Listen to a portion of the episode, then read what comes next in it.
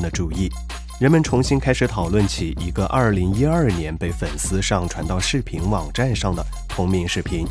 直到过了八年才重新发现。但是可惜的是，这款作品玉璧已经确认取消了。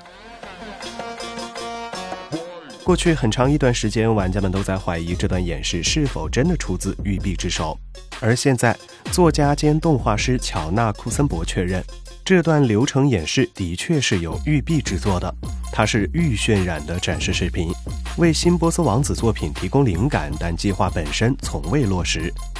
换而言之，这款作品如今已经被取消了。截至发稿前，我们也不知道。现在玩家挖掘出的这款《波斯王子救赎》，对于之前育碧要公布的《波斯王子六》具体有什么关系？这段演示视频展示了断崖跳跃、战斗以及时间减慢系统，而以上这些都是游戏《波斯王子》的标志性内容。乔纳库森伯还表示，救赎使用的预渲染技术之后也应用到了《刺客信条三》游戏视频当中，并随着重制版一同发布。除此之外，现任育碧蒙特利尔的艺术总监阮凯也向科塔库确认了这段视频的真实性。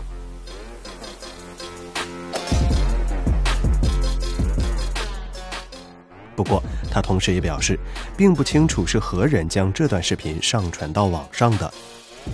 因为视频网站上的上传账号并未留下任何邮件或者名称记录。